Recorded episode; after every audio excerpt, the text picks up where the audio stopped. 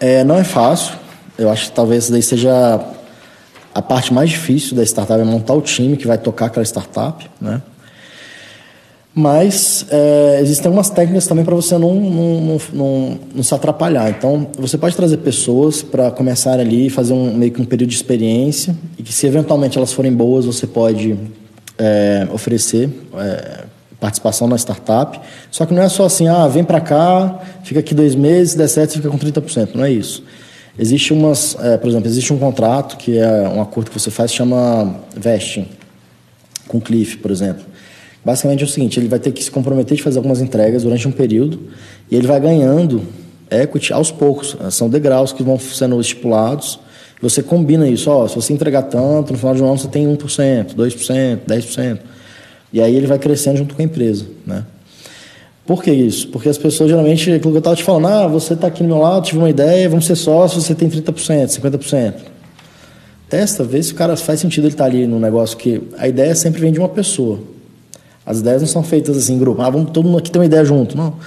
Funciona assim, é a ideia de uma pessoa e você vai criar seu negócio, você vai ter sua ideia e você vai chamar pessoas para poder compartilhar daquele seu negócio. Vai, pô, vamos criar juntos. Você vai vender o sonho, né? Pô, vamos vender, é, vamos criar essa empresa, esse negócio. Aí tem a questão do propósito, tem que fazer sentido para a pessoa também.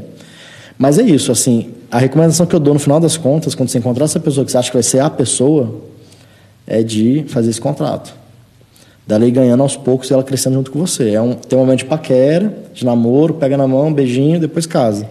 Mas qual o critério de, eu pergunto, a, a característica, assim, o perfil técnico? É... Então depende das suas. Eu, eu não digo ideal porque cada. É, basicamente assim, uma... se a gente for falar pelo padrão, você na startup é, os investidores vão querer sempre olhar e, e é o que faz sentido para poder a startup funcionar. É o cara de gestão, o cara de business, o cara de venda, o cara de marketing e o cara de tecnologia. São os três pilares. É isso que é, hoje de, se diz que é o, é o mínimo de, de, complementariedade de founders ali. É um cara de business, gestão de venda, um cara de marketing, que vai fazer a parte de growth, de crescimento e tal, um cara de tecnologia. Caras bons nessas áreas. Entendeu? Então, basicamente, você tem que ter esses três ali. Você mais dois, aí você tem que ver onde é que você se encaixa mais nesse perfil. Talvez de business, talvez. É... Aí, aí vai ter que procurar isso no mercado. Tem um amigo meu, por exemplo, que está abrindo uma startup, o que, que ele fez? Ele falou assim, eu não quero nem pensar na ideia ainda, eu quero montar time. Entendeu? Ele está montando time, depois que ele vai resolver o problema. Porque existe a técnica de validação. Então você vai ter, ah, eu quero atuar no setor de, sei lá, de advogados. Vamos lá conversar com os advogados para ver o que, tem de problema aí. Se ele tiver um time bom, o time bom vai identificar, vai correr atrás, vai identificar o grande problema ali daquela, daquele setor e depois vai desenvolver uma solução, validando, conversando com o advogado. Pô, faz sentido isso?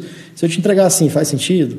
Aí faz o MVP, que é aquele primeiro produto viável, que é o mais simples ali possível, para começar a validar depois a solução.